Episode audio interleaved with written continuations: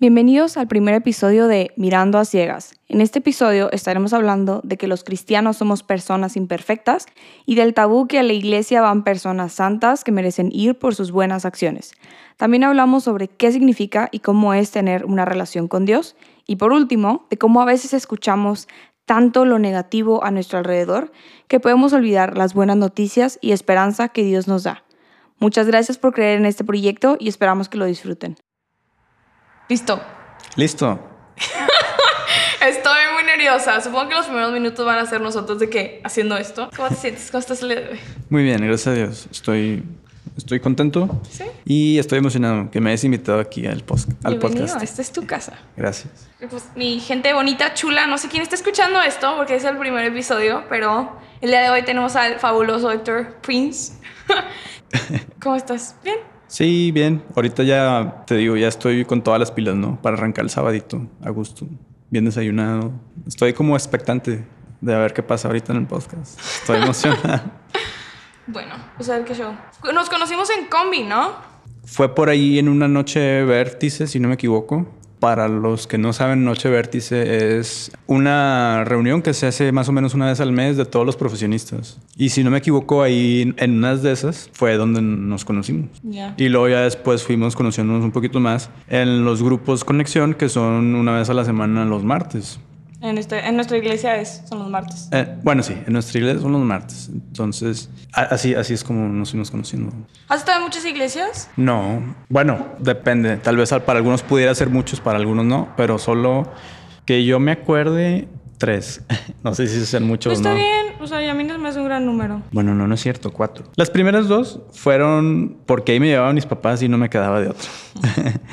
Y las últimas dos ya fueron porque yo quería ir ahí. Decisión propia. Decisión propia. Obviamente, pues la última, pues es ahorita, la actual, convivencia. O sea, que yo recuerde, desde niño me llevaban mis papás a la iglesia, así que tengo memoria, no sé, tal vez como desde los ocho años. De, de niño probablemente también me, llevaba, me llevaban, pero no me acuerdo.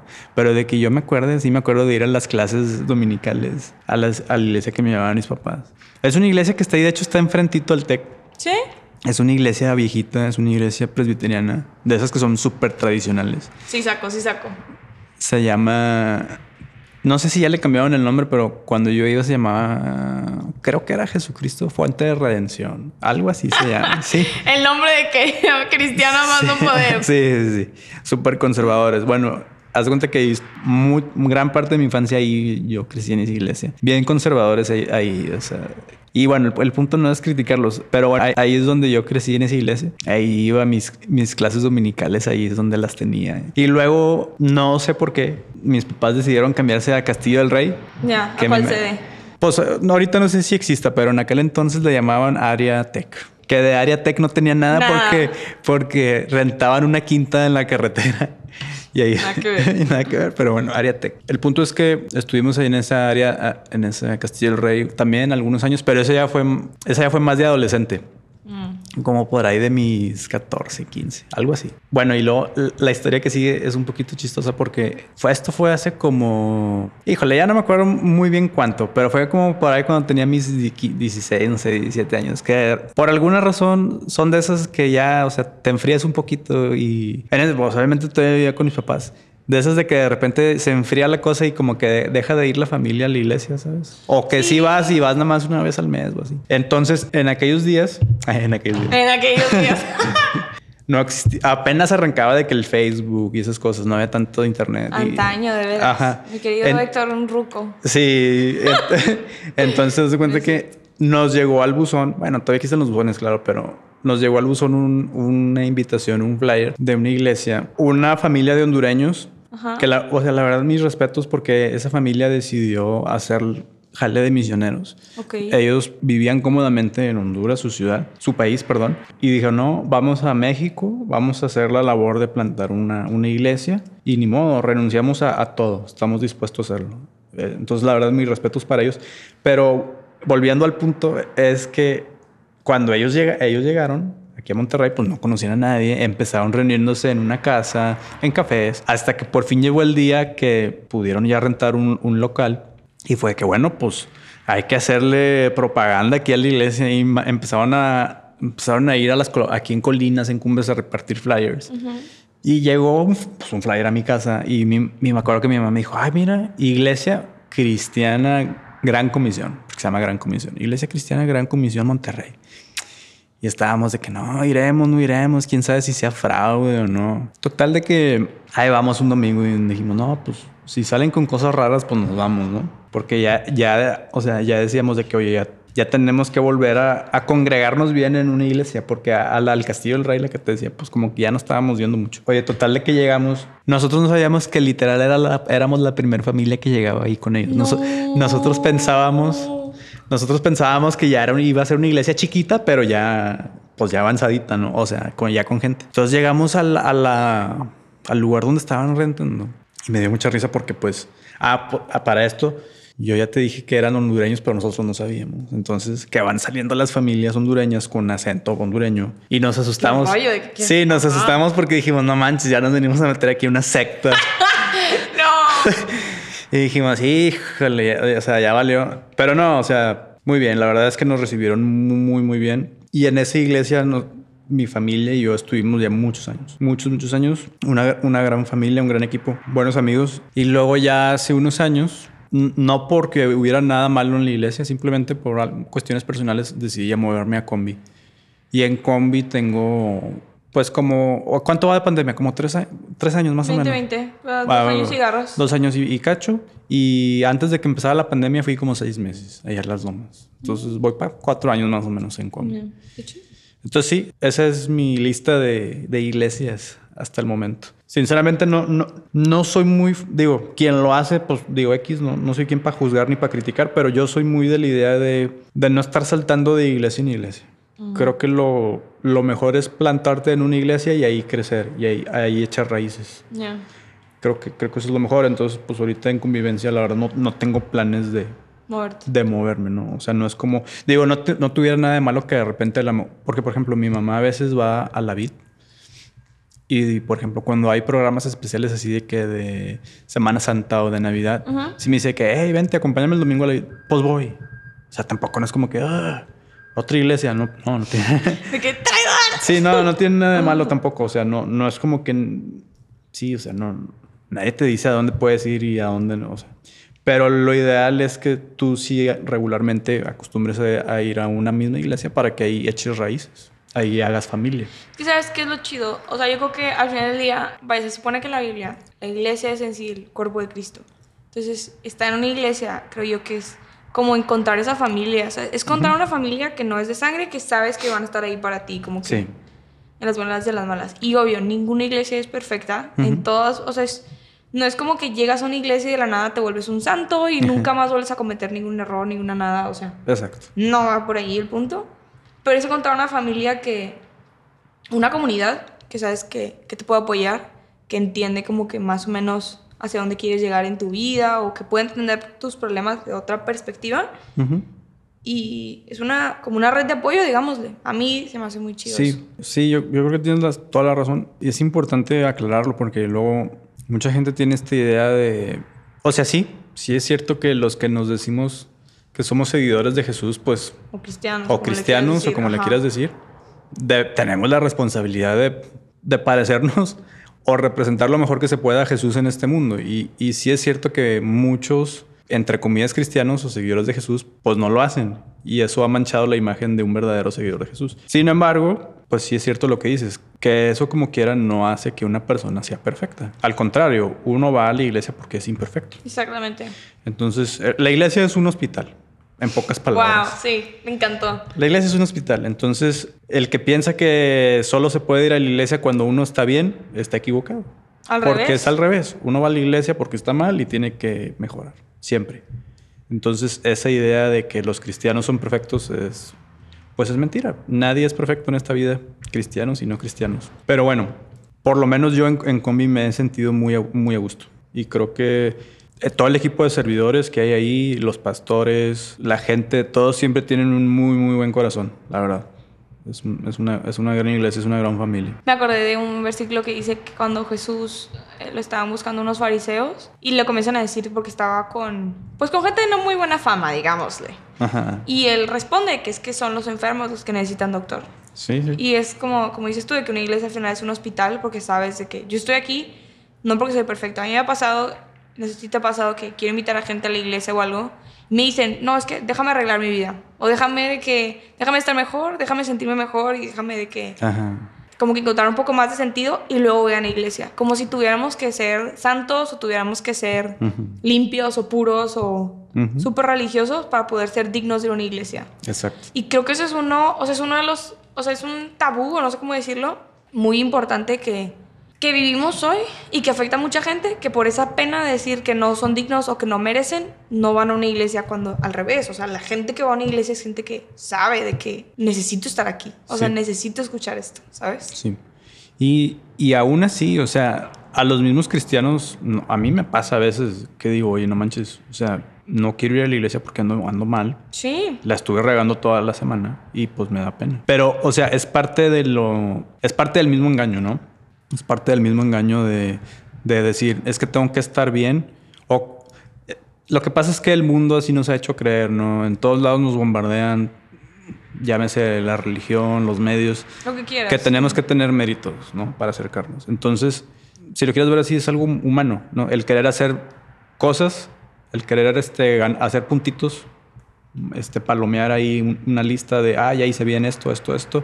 Bueno, déjame venir a la iglesia, porque si no, soy hipócrita, ¿sabes cómo? Sí. Y, y va- o sea, es un balance. O sea, tampoco no es como que, bueno, voy a la iglesia y hago lo que quiero. No, Exactamente. no. O sea, tienes que tener la mentalidad de sí. O sea, estoy haciendo muchas cosas mal. Vamos a la iglesia para tratar de mejorar. No nada más es de ir a la iglesia como si fuera un club social. O como para ponerle de que, ah, ya fui a la iglesia, palomita, ¿no? Porque, por ejemplo, me ha, me ha tocado, o sea, ver gente, no, no, no en la iglesia, sino en grupos de conexión.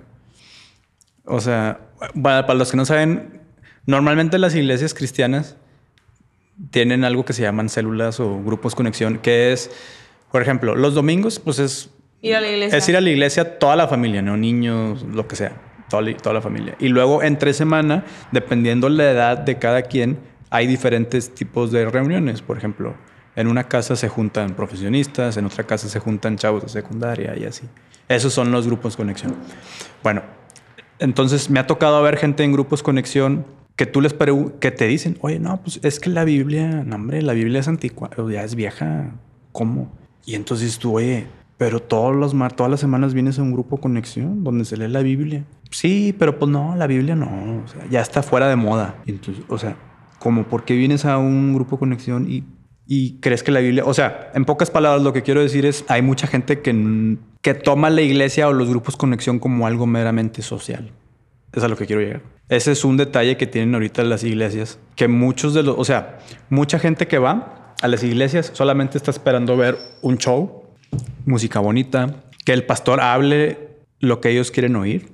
O sea, tiene que ser mensajes que sean a su conveniencia, porque no les gusta, este, porque ellos saben que están mal, pero dicen, yo estoy mal, pero voy a la iglesia para medio sentirme bien, pero al final del día no quiero que me digan que, tengo, que estoy mal. Quiero que medio me, me suavicen el oído para que me haga sentir bien, pues. Pero en el fondo no quieren tener un, no quieren tener un cambio. Es a lo que voy. Sí. Entonces, volviendo al punto de, de, querer ser, de querer ser perfectos para poder ir a la iglesia, o sea, quise hacer ese comentario porque es, es, es como un balance, ¿no? Como decía, no, no es de que voy a la iglesia nada más para socializar y tampoco llegar al otro punto de, bueno, no voy porque estoy mal. O sea, es un, es un punto medio. O sea, es ir porque tengo la intención de buscar a, de buscar a Dios y tengo la intención y quiero que Dios sea mi, el que gobierna mi vida. Y sé que voy a seguir fallando y no porque sigo fallando me voy a sentir miserable y me voy a seguir acercando. Pero sí, yo tengo la intención de, cambiar y sé que es un proceso y me voy a tardar. Pero si me equivoco, mmm, nadie me va a juzgar y no me van a condenar y no tengo que hacer,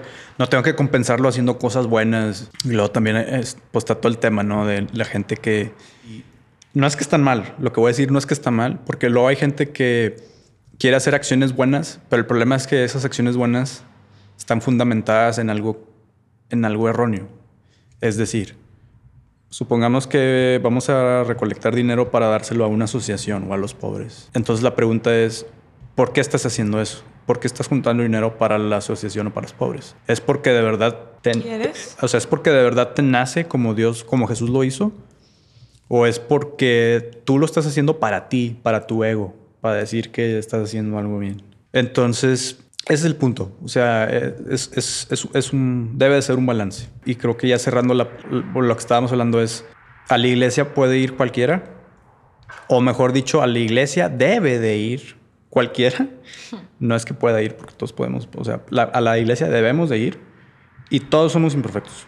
Entonces, todos debemos de ir como estemos, como estemos, sin importar nuestra raza, nuestra, nuestro nivel socioeconómico, sin importar si tenemos adicciones, enfermedades, si... Temas mental, lo que sea, lo literal, que sea. o sea... Lo que Vamos a acercarnos, tenemos que entender que somos humanos y es un proceso. Cada quien se tarda más en cerrar procesos que otros. Puede ser que hay gente que se acerque a la iglesia y tiene cambios radicales. Sí, sí Y puede ser que hay gente que se acerque a la iglesia y se tarda años en cambiar. Y, y luego hay gente por fuera que dice, ah, se va a la iglesia, pero pues sigue siendo mal hablado. Y sí, o sea, estoy de acuerdo que tampoco lo estoy justificando. Tenemos que ser embajadores de Jesús, ¿no? Tenemos que brillar en la oscuridad. Pero tampoco no recae ese peso en nosotros. Sí, o sea, no recae ese peso en nosotros y tampoco se vale, tampoco se vale decir que los seguidores de Jesús debemos ser perfectos, porque no lo somos, ni por cerca. Sí, o sea, no, no podemos. Somos, somos humanos como todos. Exactamente. O sea, creo que es algo que, que me encanta que lo hayas como que traído a la mesa, porque es cierto, o sea, la gente nada más, a veces hasta da, uno da pena decir como que, ah, es que soy cristiano, porque es como, ah, automáticamente la gente piensa de que es perfecto. Sí, eres un robot. Y no, claro que no, al revés. O sea, eh, creo que la manera más humana o más aterrizada de decir, soy cristiano, es decir, reconozco que, que mi vida no es perfecta, reconozco que hay cosas en mi vida que no me gustan, pero sé cuál es el camino que quiero caminar. Exactamente. O sea, y, y sé hacia dónde quiero dirigir mi vida, sé hacia dónde quiero dirigir mis pensamientos. Y obviamente vas aprendiendo muchas cosas en el camino, porque conocer a Dios, entender a Dios, y, o sea, por ejemplo, ver la vida de Jesús no es algo que entiendes y procesas de la noche a la mañana, ¿sabes? O sea, es algo que te toma mucho tiempo, pero sabes a dónde quieres caminar. Sí. Y, y el problema es que tristemente la gente se queda con...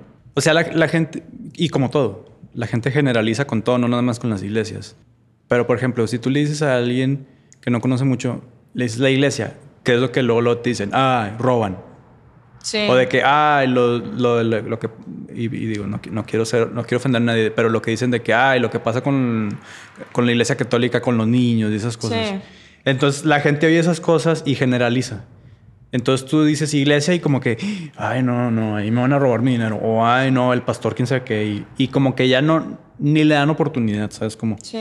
Y, pero bueno, es que también tampoco podemos ignorar, ignorar, la realidad. Sí es cierto que pasan en algunas iglesias, bueno, entre comillas iglesias, ¿verdad? Porque las iglesias de verdad, de verdad pues no hacen eso. Y sí existen iglesias buenas, sanas. Pero el punto es que en el mundo sí hay iglesias, pues que se aprovechan de la gente, no lo podemos negar tampoco, ¿no? Que han robado, que han abusado de gente. Pues sí, tristemente eso sí existe, pero eso no significa que por eso todos sean así. Exacto, no es como que no por una la llevan todos, es como decir, y perdón por el ejemplo de querido Héctor, pero que dicen de que es que todos los hombres son iguales o de que todas las mujeres son iguales y es de que pues no, o sea, te topaste con alguien en la, en el, en la vida, en el camino que pues no, no era por ahí y aprendes y next, ¿sabes? Pero no por eso significa que todos somos iguales. Exacto. Entonces, de hecho, te quería preguntar, entonces tú naciste en cuna cristiana.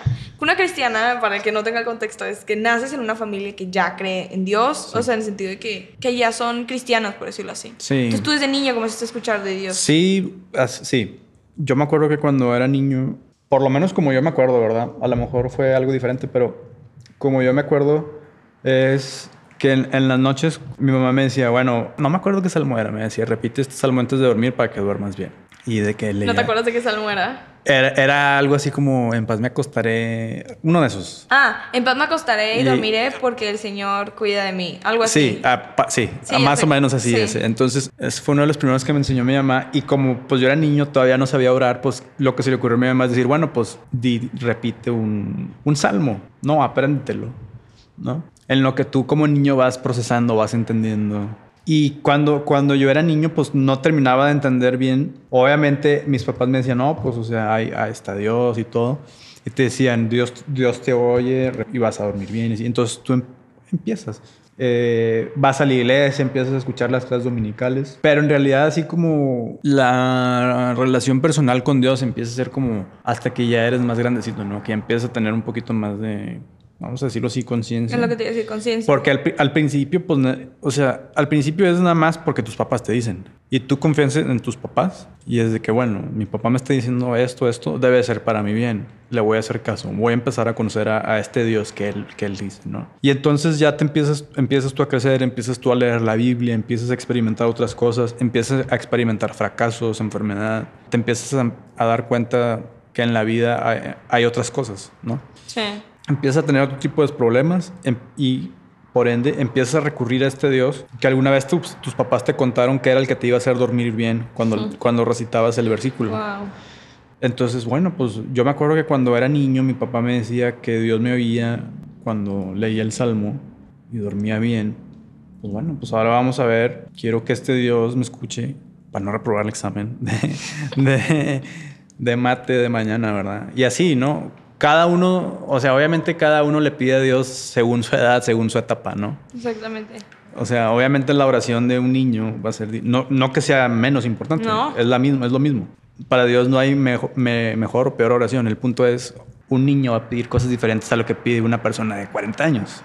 Pero, o sea, sí, en términos generales sí, sí crecí en, en cuna cristiana. O sea, no significa que porque naces en en familia cristiana ya eres un seguidor de Cristo, porque al final del día eso es algo... Una decisión personal. Es una decisión personal que tú con el tiempo entiendes. Pero sí, o sea, sí me ayudó que, a ver que en un contexto cristiano, claro. Pues me lo inculcaron mis papás.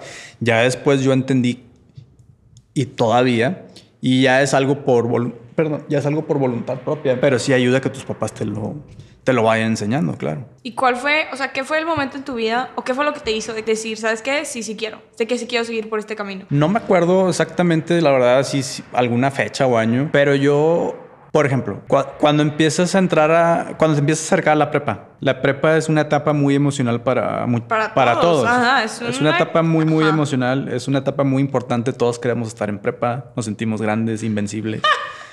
Entonces ahí es donde empiezan pruebas. Ahí es donde empieza a haber muchas pruebas. Y entonces yo empecé a ver oraciones contestadas ahí. O sea, es decir, como empiezas a crecer, empiezas a entrar a la adolescencia, te empiezas a acercar a, a, a ya ser mayor de edad, empiezas a tener muchas cosas en la cabeza empiezas a platicarle a Dios tus cosas y te das cuenta que sí contesta, que no es puro rollo. Te empiezas a dar cuenta que cuando lees la Biblia, sí hay algo que te dice, oye, estoy haciendo mal esto, esto, esto y esto. Este libro habla, de verdad habla. Tú mismo empiezas a experimentar, porque al principio no dicen, ah, pues bueno, a lo mejor a mi papá sí le jaló, pero pues yo X, yo nada más voy a la iglesia para que no me regañe mi papá. Pero luego tú mismo te das la oportunidad de decir, bueno, a ver, voy a leer la Biblia. A ver qué. A ver qué. ¿Qué se supone y, que hay aquí? Pues sí, a ver qué hay aquí. Te empiezas a dar cuenta que lo que dice, si lo aplicas en tu vida, te empieza a ir mejor te empiezas a dar cuenta que empiezas a relacionarte mejor con las personas, te empiezas a llevar mejor con tus papás, con tus hermanos, te libras de algunas cosas que están mal.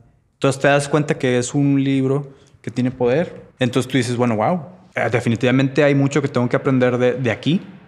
¿verdad? Bueno, yo lo llamo, o sea, en aquel entonces no sé, no lo veía tan como lo veo ahorita, ¿no? Que es la palabra de Dios. Yo lo veía más como, bueno, la Biblia, a lo mejor un libro. Un libro de tantos más. Un libro de tantos ahí, ¿no? más. Pero llega un punto en el que dices, no, pues sí. O sea, es que esto edifica, este libro edifica. Definitivamente, o sea, no hay una tan sola vez que yo lea este libro que diga, ah, esto no, ¿no? Todo lo que lees, absolutamente siempre, lo que leas, cuando lo leas, te edifica algo te hace pensar en algo que estás mal, te hace pensar en algo que tienes que cambiar. O simplemente si estás mal, te da esperanza, te, te da, esperanza, sí. te da paz, te da un poquito de alegría si estás triste. Siempre, absolutamente siempre que lo leas. Entonces tú te empiezas a dar cuenta de eso y dices, bueno, ya no es un rollo de mis papás, yo ya me estoy dando cuenta de esto. ¿Me explico? Sí. Entonces, no me acuerdo exactamente cuándo fue, pero ese fue el proceso. Yo mismo me empecé a dar cuenta de que, oye, esto es verdad. Nadie me lo está contando, yo lo estoy experimentando. Yo hablo con Dios y a veces sí se tarda en contestar, pero contesta, responde. Nadie, nadie me lo cuenta. No es como, por ejemplo, cuando alguien va de viaje a algún lado, uh -huh. llegan y te cuentan y te lo imaginas, ah, pues sí, qué padre. O cuando alguien te dice, oye, conocí a esta persona, es tal, tal y tal, y pues medio te imaginas. No es lo mismo a que tú ya conozcas en persona. A esa persona. Vale la redundancia, a esa persona. O que tú vayas ya y hagas ese viaje y vayas a esa ciudad y ya conozcas. Ya no son cuentos, ya tú lo viviste.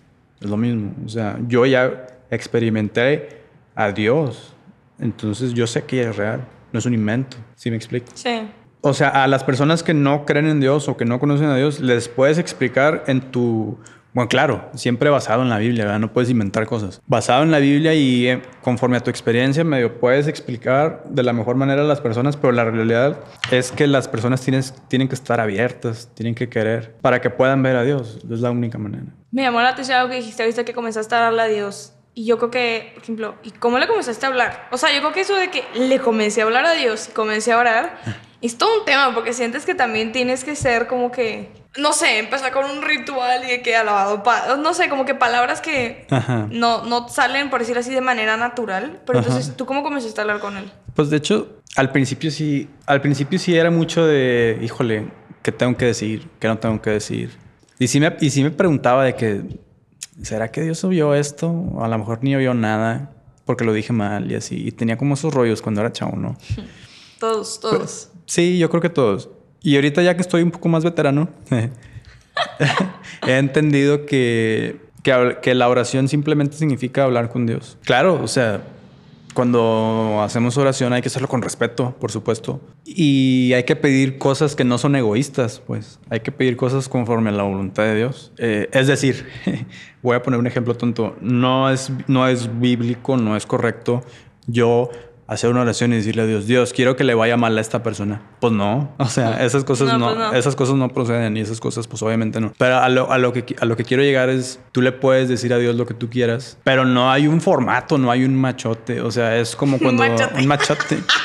Me tú puedes llegar, es como cuando como hablas con tu papá o tu mamá, lo que sea. Sí, como estamos hablando ahorita, literal. Que oye Dios, pues, ¿qué está pasando, no? Por ejemplo tengo muchas semanas de no dormir. ¿Qué onda? ¿Qué es esto? ¿Por qué no estoy confiando en ti? Me estoy preocupando mucho. ¿Qué está pasando? ¿Debo de ir a ver un doctor? ¿No debo de ir? A... O sea, todo. Todas nuestras preguntas las podemos, se las podemos cargar a él. Y eh, obviamente todo tiene que ir acompañado de la lectura de la Biblia porque pues con la lectura de la Biblia es como Dios contesta también, ¿verdad? Claro, cuando nosotros hacemos oración y pedimos por algunas cosas, es cierto que Dios usa personas y usa cosas para hablarnos, para ayudarnos, pero va de la mano con, la lectura de la, de la, Biblia. Entonces, el, pero bueno, regresando a tu pregunta, yo empecé a orar con Dios, pues así nada más, de que pues, en mi cuarto cerraba los ojos y hablaba con Dios, de que Dios, de que lo que fuera. Pero sí me aventaba a veces como un poquito más formal, formalonas las oraciones y luego ya entendí después que no, que no hay un,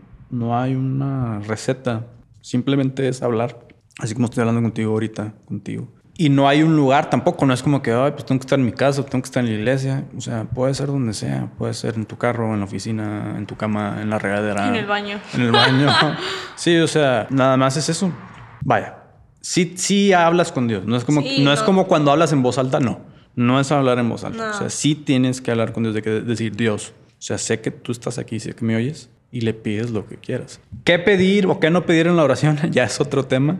Hay, muchos estudios. Lo dejamos para otro momento. Lo dejamos para otro momento. Hay muchos estudios de eso. Pero vaya, le podemos, podemos. El punto es que podemos acercarnos a Dios donde sea, como sea, y Él está ahí para nosotros.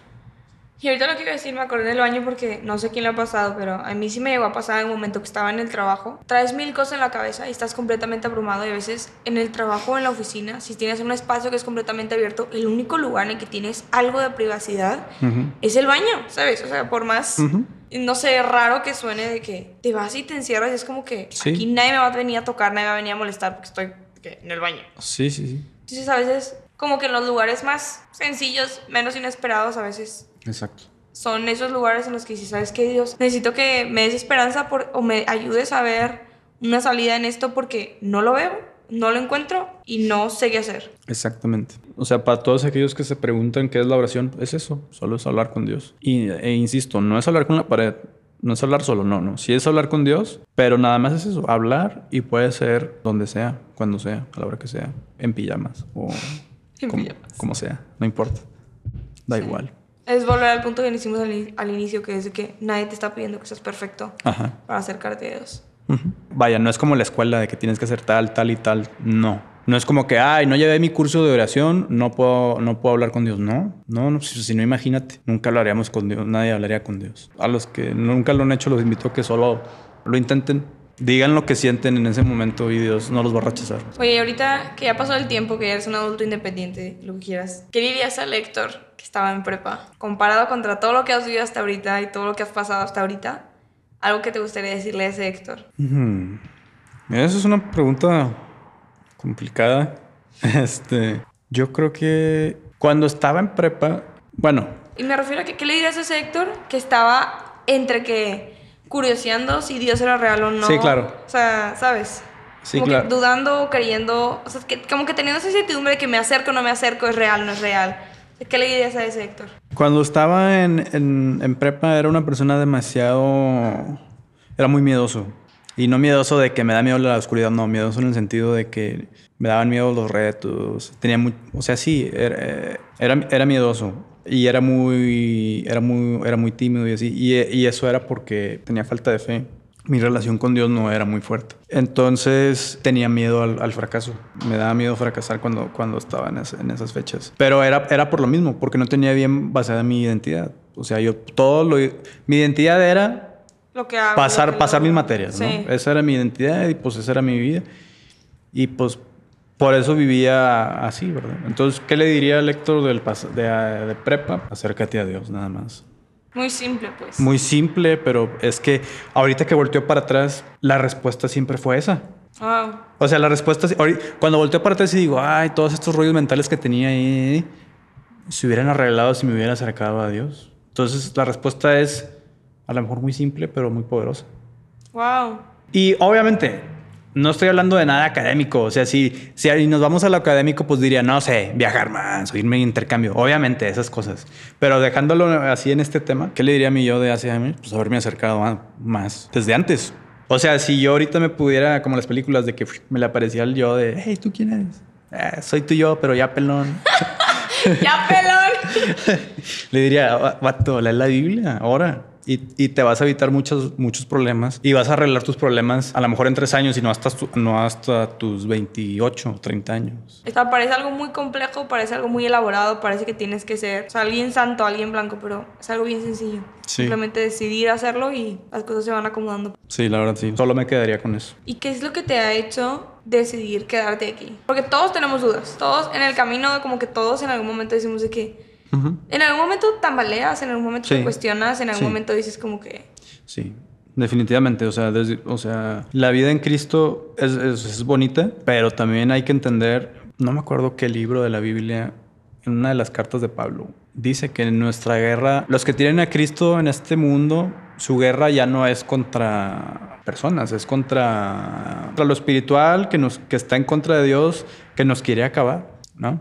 De- y digo, ob- obviamente estamos en la tierra, somos humanos, no quiere decir que, que vamos a andar flotando. Obviamente, pues, también en el mundo humano hay problemas, claro. Pero lo que quiero decir es, una vez que eres hijo de Dios, pues ahora no nada más es la gente, o sea, ahora también Satanás, pues te está atacando, ¿no? Y te empieza, te empiezan a llegar dudas, muchas cosas, ¿no? Que hacen que tu fe se tambalee. Entonces, ¿qué es lo que me hizo quedarme? Pues que tú empiezas a experimentar a Dios y ya no son cuentos de tus papás ni de tus tíos. Eso, eso más que nada es lo que me ha hecho quedarme. Y luego, por ejemplo, ahorita que ya estoy un poquito más grande, lo ahora que fue lo del coronavirus, el tema encierro fue algo muy difícil para todos, Sí. cristianos y no cristianos. Para cualquier ser humano fue algo horrible eso de la- del, del encierro. Empezaban a salir temas de, no, pues que si la vacuna es la marca de la bestia, o de que no, pues que el fin del mundo, y no, pues esto, y no, que el otro. Empezaban a haber muchas cosas y todo era, y que no, y que tantos muertos en un día, y que no, todo era miedo, miedo, miedo, angustia, dudas, dudas, dudas. estrés, Estrés, pánico, estrés, estrés. Entonces todo era... escenarios negros. Era un escenario negro y, no sé si te pasó, pero por lo menos a mí sí me pasaba de que ya, o sea, un- llega un punto en el que ya la voz de Dios no la escuchas de tanto estar oyendo pura basura. Wow. Entonces llegó un punto en el que dije, hey Dios, ya, o sea, son meses aquí encierro, me estoy volviendo loco y yo literal ni leo la Biblia ni oro porque lo único que hago es estar al pendiente de pura noticia basura y estar oyendo de que no, que si la vacuna, que si no. Entonces dije, a ver, ¿qué es lo que tengo que hacer para que esta ansiedad sea menor? Y para yo estar más tranquilo con este tema de lo del coronavirus. Entonces, bueno, lo que Dios me dijo es, y, y vaya, Cuando digo lo que Dios me dijo, no es de que escuché una voz que me dijo Héctor. Este... es un O sea, no, no, no, es así, vaya. Cuando quiero decir lo que Dios me dijo es, tú lo, lo entiendes que lo tienes que hacer. Empiezas a pensarlo de que, oye, pues tengo que hacer esto, esto, esto, porque lo leíste, porque lo oraste. Eso es, eso es a lo que me refiero. Entonces lo que Dios me dijo es, bueno, ponte a estudiar la palabra. ¿Qué fue lo que hice? Dije, bueno, ya estuvo bueno de estar oyendo teorías de todo mundo y como yo no estoy estudiado, pues no sé si lo que me están diciendo es verdad o mentira. Y eso me daba mucha ansiedad porque no sabía si lo que la gente estaba diciendo era verdad, era mentira, que creo o no, que no creo. Entonces fue donde tomé la decisión de decir, no nada más lo voy a leer, me voy a poner a estudiar como debe ser el Apocalipsis, para que así todo lo que está pasando en el mundo lo pueda entender, pueda saber hacia dónde vamos y puedo saber si alguien está diciendo algo que está mal o bien. Y así fue en la pandemia. Me dediqué a estudiar el apocalipsis, pues tenía un chorro de tiempo libre y no tampoco voy a decir que fui de que un experto, que soy un experto, perdón, en apocalipsis, pero ya lo entiendo. Sé cómo va a ser la política, cómo va a actuar la gente en los tiempos finales y así. Entonces ya cuando sale una persona y dice, es que esto, esto, así puedo decir, no, espérate tantito. O sea, eso, eso está mal, está tirando para el monte o de que, ah, bueno, tal vez sí. Y eso me ha dado un chorro, un chorro de paz me, da un chorro de tranquilidad porque ya conozco la verdad. Y no nada más, y te estoy poniendo el ejemplo del apocalipsis, puede ser cualquier otro tema. Puede ser el tema de relaciones familiares, finanzas, cómo manejar tu, el estrés, tu enojo, o sea, lo que sea con lo que tú estés batallando en tu vida. Si tú te acercas a la palabra, la estudias, Dios te va a hablar y tú, por consecuencia, vas a tener la verdad, vas a saber y te va a dar más calma y vas a empezar a ver cambios en tu vida. Entonces, vaya, este ejemplo que te estoy dando es un ejemplo, porque hay muchos que han habido en mi vida, pero este es un ejemplo, pues un poquito más reciente, contestando tu pregunta de por qué me he quedado. Porque, en, en resumen, porque Dios habla, Dios contesta, aún en los escenarios más oscuros. Y todo lo que es, está escrito, todo lo que está escrito, se ha cumplido y se sigue cumpliendo. Y no hay ningún otro libro que se le asemeje. Todo lo que se profetizó se ha cumplido y las profecías que no se han cumplido ya se están cumpliendo. Entonces, pues, aparte que yo he hecho de que mi research y así, y pues la Biblia es uno de los libros más confiables que, que, existen en el planeta Tierra, por todo su contexto histórico. Hay más copias antiguas de la Biblia. No sé si se les llamaba papiros o realmente se me olvidó el nombre, pero hay más evidencia de copias de la Biblia que se fueron este, pasando entre miles y miles de años que libros que conocemos de Aristóteles. Sí. O libros de filósofos antiguos que también, pues está la evidencia histórica de que ocurrió, pero hay más evidencia de las copias que se hicieron de la Biblia durante todos estos años. Porque al final del día, ahorita tú agarras un libro y lo buscas en Google y ya. Antes, literal, estos textos se pasaban platicados, ciudad en ciudad, cuando la gente lo iba pasando, o era literal gente que se tomaba el tiempo de copiar cada uno de los fragmentos de la Biblia a mano. Entonces, era una talachota, o sea, era una friega en tiempo. Sí, entonces, por ejemplo, la gente, si tú le dices a la gente una frase de, no sé, de alguno de ellos, Sócrates, Platón, lo da por bueno, 100%. Es de que, ah, sí, dijo él, lo dijo él. Sí. Bueno, la Biblia tiene muchísimo más respaldo histórico que cualquiera de los libros de que cualquier, filósofo, cualquier filósofo. Entonces, por eso me he quedado, porque sé en lo que creo y sé por qué lo creo. No nada más lo creo. Vaya, cuando era niño sí, lo creía porque mis papás decían, pero ya crecí y ya sé en lo que creo y por qué lo creo. Que lo he estudiado, lo he aprendido. Oye, y con todo esto que te has tomado el tiempo de estudiar y de entender, y de también en la vida, porque al final del día, o sea, la Biblia es una guía de cómo vivir la vida. ¿Qué enseñanza te ha dado Dios o te ha dado este caminar a Dios? ¿Qué es lo que más te ha marcado, que más te ha gustado? Cada etapa de la vida va teniendo necesidades diferentes. Ok.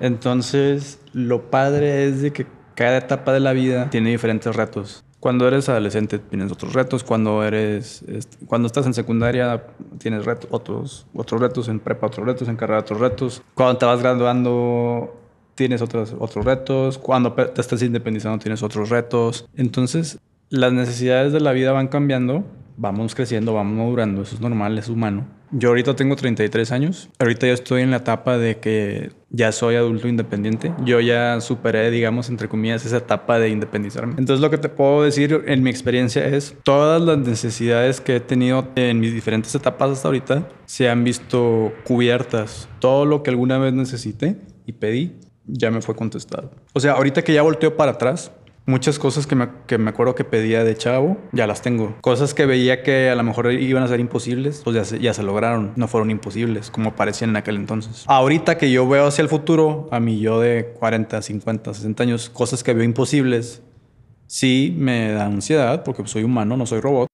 Pero digo, Dios ya me contestó antes, me va a volver a contestar. Y aparte Dios nos prometió que Él iba a estar con nosotros hasta el fin del mundo. Entonces es una gran promesa. Entonces eso me da tranquilidad. Sé que van a venir muchos retos, porque en la vida siempre va a haber retos, va a haber enfermedades, va a haber problemas, este, tristeza, lo que sea. Pero yo sé que Dios siempre va a estar ahí. Entonces por eso no me voy. Porque no sé si te has puesto a pensarlo, pero el mundo ofrece muchas cosas. Hay muchas, ahorita hay muchas distracciones. O sea, literal, ahorita no, no nos cuesta ni 10 segundos encontrar algo que nos pueda distraer de Dios. Llámese redes sociales, llámese trabajo, llámese... El trabajo. Lo que sea, el gimnasio. Que no son cosas malas, ¿verdad? Que el gimnasio, que las vacaciones, que si el TikTok, lo que sea, lo que tú mandes. O sea, ahorita tenemos muchas maneras de entretenernos que no sean Dios. Ahorita ya hay de lo que tú quieras. Lo que tú quieras lo puedes conseguir en, en este mundo, malo o bueno, lo que sea. Si tú te das cuenta, esas, esas cosas, cuando las tienes, las anhelas mucho, las tienes te da un poquito de felicidad y luego en unos días como que ya sientes, sientes como que ese vacío de, ay, ¿y ahora qué sigue? Como que ya tanto cuento por esto y ya lo tuve, lo tengo, pero como que ya estoy incómodo, ya necesito otra cosa. Bueno, pues es que ese vacío solamente de Jesús lo puede llenar. Digo, y todavía lo sigo tratando de aprender, ¿eh? No creas que el gran el cristiano perfecto. No, no. O sea, hay veces que a mí también se me olvida y quiero llenar mis vacíos con cosas de este mundo. Pero entre más vas creciendo, más fácil lo puedes entender de que ves que el afán por las cosas, el afán por el dinero, las casas, los carros, esos vacíos no los va a llenar más que Dios. Y al final del día no nos vamos a llevar nada. Y, hago el paréntesis, no es que está mal tener carros, casas, viajes, claro que no.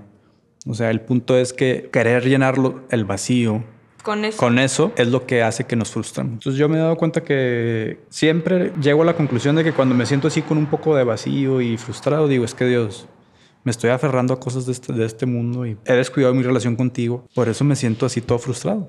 Porque tengo mucho de no leer la Biblia, porque tengo mucho de no orar. Y ese vacío lo quiero llenar con cosas de este mundo. Sí, estás tomando agua. Estás tomando agua que eventualmente te va a volver a dar sed. Exactamente.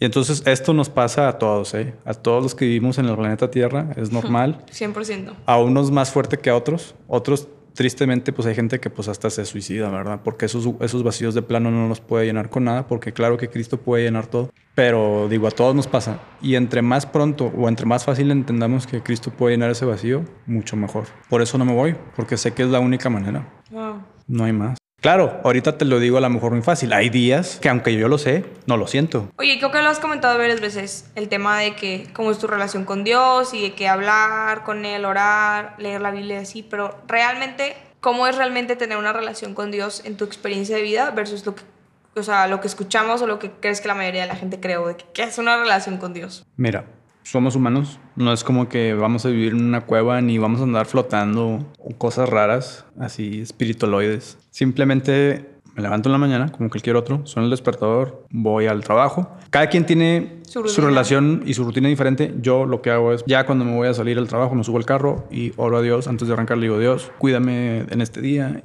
que pueda ser un día de trabajo productivo, ayúdame a ser de buen ejemplo con las personas. Si estoy enfermo o algún familiar está enfermo, Dios, ayúdanos con la salud de mía o de tal persona, lo que sea. Una oración cortita, no, tiene que ser un rollote. El nombre de Cristo, amén, pum, arranco y al trabajo. Una vez en el trabajo, no es como que, ay, espérame, o sea, voy a interrumpir mi trabajo para leer la Biblia. No, no, no, no, no. Pero, por ejemplo, si de repente en el trabajo alguien hace una pregunta, me hace una pregunta, o si en el trabajo este, hay alguien que me cae mal, o este, alguien empieza a chismear. Uno es donde empieza ahí a hacer la diferencia. Cómo hablas de los demás mientras no están presentes. Chismeamos o no chismeamos, decimos malas palabras o no decimos malas palabras. Cómo somos con nuestros papás, con nuestros hermanos. O sea, no es que siempre vas a traer la Biblia abajo del brazo. ¿Me explico? Lo tienes en el corazón, por decirlo Sí, o sea, tú en, el día, mientras haces tus actividades en el trabajo, mientras después del trabajo, no sé, yo me voy a entrenar, ¿cómo actúas en el gimnasio? ¿Eres igual de vulgar que todos los que están ahí? ¿En cómo hablas? ¿En cómo actúas? ¿O marcas la diferencia? Por ejemplo. Entonces, otra vez, no es, no es que en la, oficina y no es que en el gimnasio ahí andas con tu Biblia, pues no, o sea, no se trata de eso, se trata de, o sea, cómo actúas en el día. Claro, la Biblia tiene su lugar y su tiempo. La Biblia, yo tengo mi Biblia en mi cuarto y ya en, la nochecita, antes de dormirme, ahí ahora sí saco la Biblia y me pongo a leer. Porque a mí es como me funciona. Hay gente que lee la Biblia en la mañana, hay gente que inclusive en su hora de comida en la oficina la lee, no tiene nada de malo, cada quien es diferente. Yo lo que hago es que la leo ya en la noche. ¿Por qué? Por mi personalidad. Ah, en la noche ya es cuando más me puedo concentrar en la lectura. Y ahora sí que termino de leer oro y ya me voy a, me voy a la cama a dormir. Entonces, para mí, y bueno, obviamente, eso, eso, es lo que es muy marcado, ¿no? lo, lo, típico, vamos a decirlo así, la oración en la mañana, la lectura en la noche y la oración en la noche antes de dormir. Y en el día al día es, pues, mi relación con los demás, o sea, el cómo soy yo, el cómo actúo yo. Ahí es donde lo que tú vas leyendo, lo que tú vas orando, lo vas poniendo en práctica, ¿no? De eso se, de eso se trata. No se trata de ir leyendo la Biblia por todos lados a todas horas, pues no. O sea, eso no, está, eso no es una relación con Dios. La relación con Dios es, es, es por ejemplo, con tus papás. Pues no estás hablando con tus papás todo el día, ¿verdad? Pues no. Wow, qué buen ejemplo estás O sea, es lo, es lo, mismo, o sea, tú tienes que hacer tus actividades y todo. Y claro, tus papás siempre van a tener su lugar especial. Y hay un momento en el día en el que vas a hablar con ellos, claro que sí. Pero ¿qué va a pasar? Cuando te enfrentas a algo en la vida, en tu trabajo, en tu gimnasio, lo que sea, en el tráfico, ¿cómo vas a actuar? Pues con los valores que te inculcaron tus papás en, en tu casa. Y ahí es donde tú vas a demostrar que tú eres un hijo de tus papás. Pero sí, o sea, oye, Lu, ah, sí, la educaron muy bien, ¿verdad? Porque aunque no estás hablando con tu mamá por celular todo el día, cómo actúas refleja la educación de casa. Pues es lo mismo con Dios. No vas a andar con la Biblia debajo del brazo todo el día, pero cómo actúas va a decir, ah, este sí cree en Dios, ¿verdad? Eso es tener una relación con Dios. Y ahora, como lo platicamos al principio, no hay ningún cristiano perfecto. ¿eh? O sea, yo hay días que no leo la Biblia porque estoy cansado o porque no quiero o, lo que sea, porque se me olvidó. Pero sí digo que, o sea, ayer fallé, pues bueno, hoy no y no pasa nada. Y así es. Es otra vez hay días que yo no quiero hablar con mis papás porque estoy enojado o por lo que sea, pero siguen siendo mis papás. Sí, siempre van a estar ahí. Siempre van a estar ahí. Y ellos son papás humanos. O sea, ahora imagínate un papá eterno. Wow. Es lo mismo. Eh, es lo mismo. Qué bonito ejemplo dijiste. La verdad nunca se me hubiera ocurrido y se me hace una manera muy chida. Eso sería más básicamente mi relación con, con Dios. Ahora, otra vez, es como, la, es como la oración. No hay un formato o sea, cada quien, dependiendo de su personalidad, sus procesos, tiene una relación diferente con, con, Dios y está bien. No hay una, vaya, no hay una estructura, no hay un formato, cada quien es diferente y no pasa nada. Bueno, mi gente que nos escuchó el día de hoy, queremos dar las gracias al, al buen Héctor, que estuvo aquí presente con nosotros, platicándonos mucho sobre su vida, sobre su experiencia en este caminar. Entonces, Héctor, de verdad, mil gracias por todo lo que nos compartiste el día de hoy. Te lo apreciamos muchísimo, no solamente yo, sino toda la gente que va a estar escuchando esto. Esperamos que sea bendición para muchos. Estoy seguro que sí va a ser de bendición para, para muchos. Gracias por la invitación, Lu. Yo nada más ya para cerrar quiero decir que sé que ahí afuera y sobre todo ahorita hay información en todos lados, pero así el problema es que en estos días, así como hay mucha información buena, creo que ya es más la información falsa y mala que la buena. Entonces, no nos quedemos con lo que me dijo mi tío, lo que vi en TikTok, lo que vi en las noticias. Denle la oportunidad, los que no lo han hecho, denle la oportunidad a Dios, a la iglesia, a la Biblia y como yo les comentaba de mi vida, ¿no? O sea, yo me quedé porque yo lo viví y a mí ya nadie me lo platica. Wow. Entonces yo los reto a eso. Posiblemente han escuchado malos comentarios de alguna iglesia, de algún sacerdote. A lo mejor tienen un amigo, entre comillas, cristiano, que no es cristiano. O a alguien que es muy fanático, los ha estado hostigando y los ha estado molestando. Pero al final del día, recuerden lo que platicamos, o sea, no somos perfectos nadie. Y no por una mala experiencia, o no por un chisme, o no por una mala noticia, es que todos somos iguales. La familia en Cristo es una de las mejores cosas o mejor dicho, es la mejor cosa que Dios nos dejó, ¿no? En este planeta Tierra. Les invito a que no se, no se lo pierdan. Acuérdense que es un proceso, ¿no? Todos tenemos diferentes tiempos y diferentes necesidades, pero al final de cuentas, la verdad y la respuesta solamente es Cristo. Y más en estos tiempos en, en donde hay tantas opciones, ¿no? Y tantas distracciones. Recuerden que ese vacío siempre va a estar ahí, pero solamente Dios lo puede llenar. Entonces, amén, sí. Entonces, gracias, Lu, por, por, por esta invitación y estoy seguro que nos volveremos a ver en algún otro podcast. Obviamente. Bye. Bye. Gracias por escuchar este episodio de Mirando a Ciegas. Te invitamos a darnos follow en nuestra cuenta de Instagram Mirando a Ciegas y si te gustaría formar parte de uno de nuestros episodios o contarnos tu historia, envíanos un correo a mirandoaciegasmx.gmail.com. Nos vemos en la próxima.